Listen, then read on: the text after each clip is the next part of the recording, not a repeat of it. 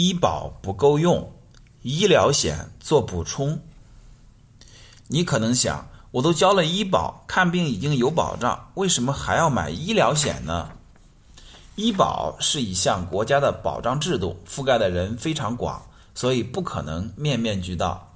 在医医疗费用上，有很多开支是医保无法报销的，特别是一旦患重疾，治疗费用非常昂贵，医保只能报销一部分医疗费用。比如，质子治疗是一项针对癌症普遍开展的治疗技术，但医保无法报销该项治疗的费用。另外，大家在使用医保时都会接触到药品目录、自费药、报销额度等词语。药品目录是指医疗系统对药品做了分类，不同类型的药品报销要求是不一样的，有的可以全部报销，有的只能部分报销，有的就只能自费购买，叫做自费药。即使药品治疗项目都在报销的范围内，医保也不是无限制的报销。从整体来看，各个城市每人每年的医疗保险报销制度一般不超过三十万元。对于重疾患重疾的人来说，这个额度根本无法保无法满足长期昂贵的治疗费用。前两年有一篇微信公众号爆款文章《流感下的北京中年》。作者描述了岳父患流感后的艰辛看病的历史。他在文中写道：“插管后 ICU 的费用直线上升，预计插管能顶七十二小时，如果还不行，就要上人工费了。人工费的开机费为六万元，随后每天两万元起。我们估算了一下，家里所有的理财产品、股票卖掉。”再加上岳父岳母留下来养老的钱，在理想的情况下能撑三十到四十天。那么四十天以后呢？遇到这种情况，家里的存款完全不够用，很多人就被迫的卖房卖车。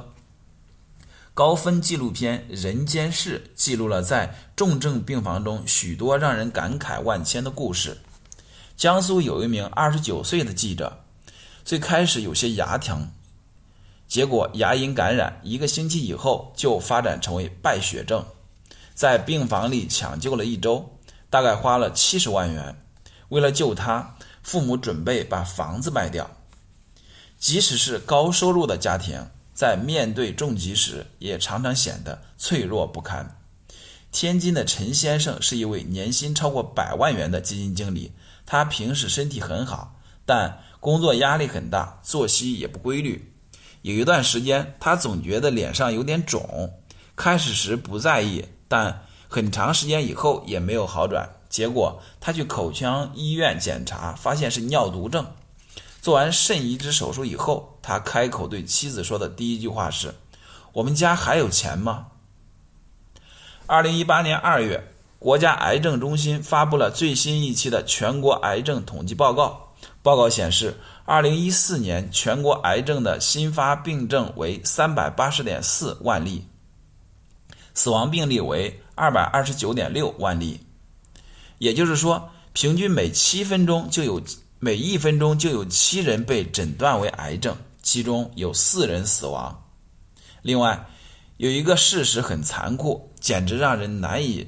接受中国癌症患者五年的生存率比发达国家低不少。这种现象是由许多原因造成的，比如有些人体检意识较差，癌症筛查做的少，一旦监测出癌症，往往往往就到了难以治疗的晚期阶段。除此之外，有些家庭承担了高昂的癌症费用和康复费用，也是一个重要的原因。为了在发生重疾时我们能有钱治病，一定要配备医疗险。对大多数的人来说，普通的医疗险费用不高，每年不超过一千元，经济负担较轻。